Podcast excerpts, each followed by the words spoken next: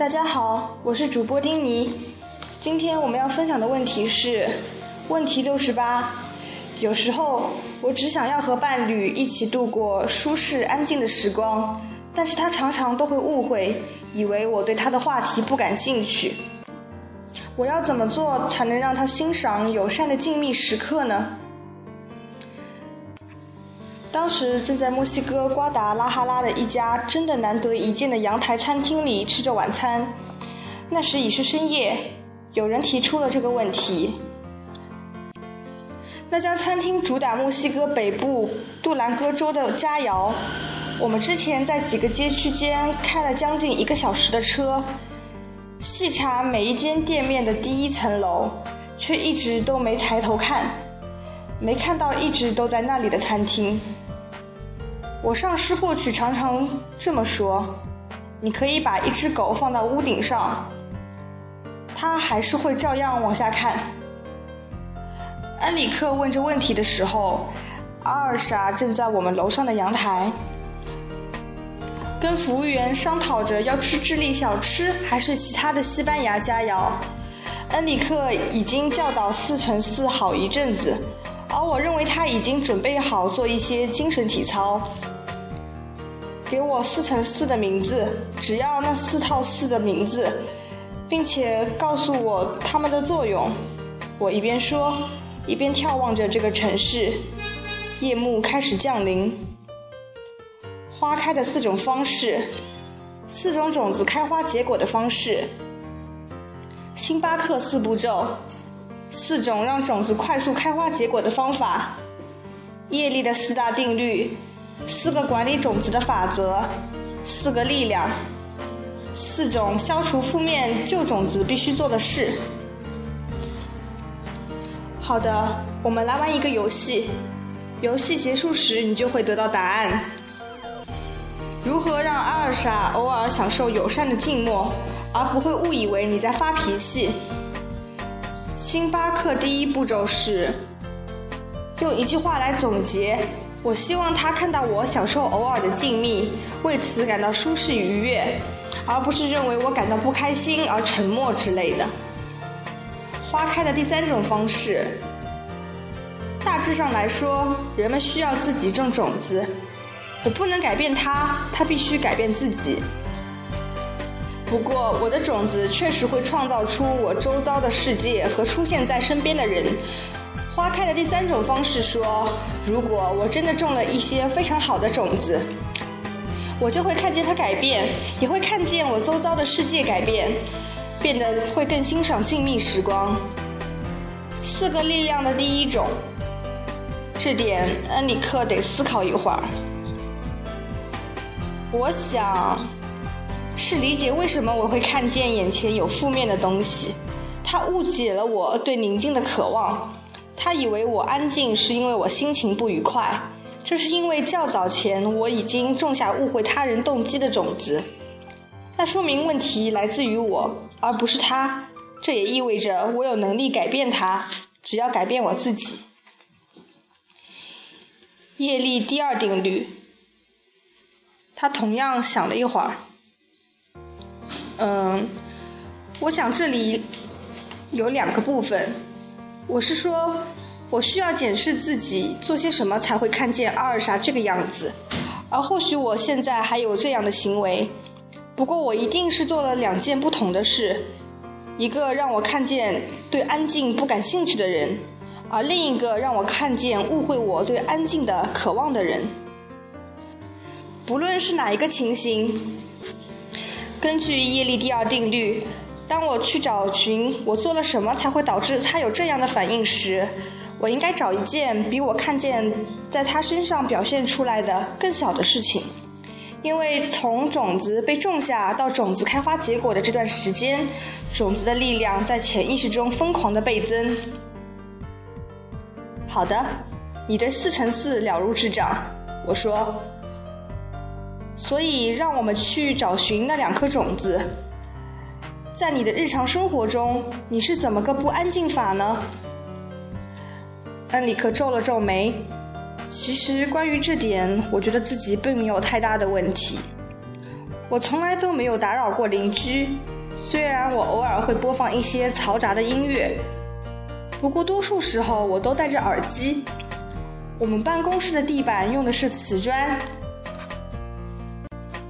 而每当有人把椅子推过地板并发出尖锐刺耳的声音时，都让我觉得难以忍受。因此，我很小心的不让自己发出这样的声音。我真的不是一个爱吵闹的人。网球，我沉思道。什么？网球？拿一大堆的旧网球，在一边穿一个小洞，然后把所有椅子腿的底部塞进网球里。当人们移动椅子时，就会神奇般的安静。恩里克点了点头，然后对着我笑：“嘿，那不是业力的解决方法，只是一个普通的解决方案。”我也对着他笑：“你说的对。”而且根据金刚体系，普通的解决方案很差劲，因为他们可能管用，也可能不管用。呃，里克倒背如流。正是，这也让我们去思考，他们是否可以称得上是解决方案。这问题本身也是全世界痛苦和困惑的来源。我的意思是。除非你解决根本的问题，否则网球的方案可能会引起非常糟糕的反响。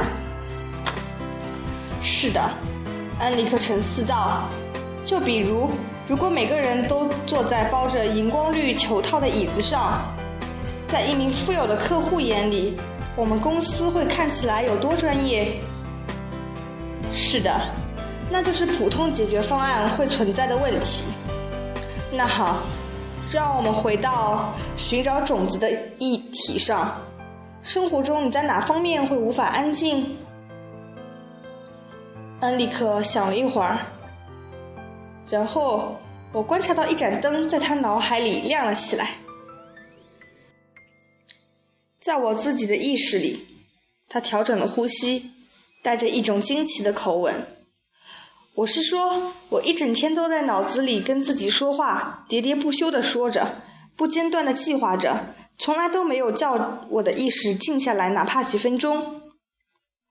我想，一定是这件事，我种下了看见阿尔莎对偶然的静谧根本不感兴趣的种子。好的，那就留意那个一一开始。你可以刻意抽出一些时间，并在意识中享受片刻的安静，可能是在你下班开开车回家的路上。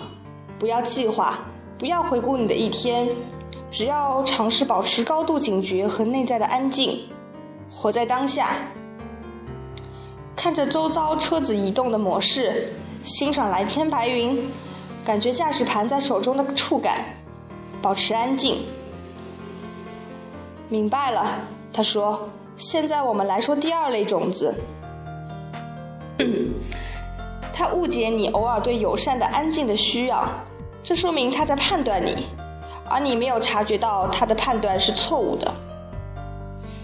所以我们在判断这一方面又做得怎样？”我问道。这算是一个蛮苛刻的问题，我心想。我们似乎常常都会对彼此。做出错误的判断，一直都是。恩里克想了一会儿，这应该不是因为我判断那些常常在我身边的人。我的意思是，我从他们那里得到反馈，我经常看到他们，所以我想总体而言，我对他们的猜测或判断不会跟事实相差甚远。我想更有可能是因为我判断那些陌生人，街上的人。在食品杂货店和我擦肩而过的人，我们在问题二十讨论过这个问题。你可能要重新阅读我们当时所提出的解决方案，那是跟想象的力量有关。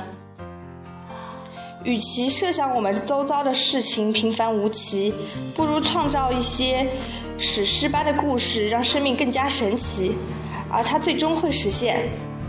不过，我今天决定和恩里克采取不同的方法。让我们回到四乘四，四个力量的第二个。真正的为我种下负面种子的行为，忏悔，而不是内疚。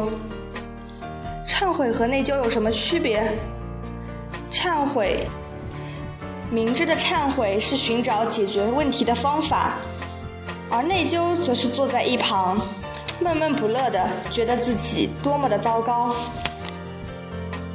而要怎么达到健康的忏悔状态呢？那全都跟业力第二定律有关。我为自己常常判对他人的行为感到抱歉，因为我知道这小小的判评，将来回到我身上的时候会是严重的偏见。就以你这例子来说，跟你亲近的人常常都会误解你为什么偶尔会安静不说话。恩里克笑了，他明白了。也有了一个计划。我们看着一名壮硕的男子在远处的一盏街灯下下了车，他开始溜达，好像在寻找什么东西的样子。你觉得他从事什么行业？我问。不知道，恩里克说。或许是黑手党成员，或许是来自某一个帮派。我站了起来。他是一名电影制作人，瓜达拉哈拉最好的制作人之一。刚刚拍完了一部由他的小孩们主演的超级英雄拯救世界的电影，他将要和我们一起吃饭。我最好告诉他我们在楼上。安利克好像受了斥责似的低下头。好吧，我会更努力。他这样说道。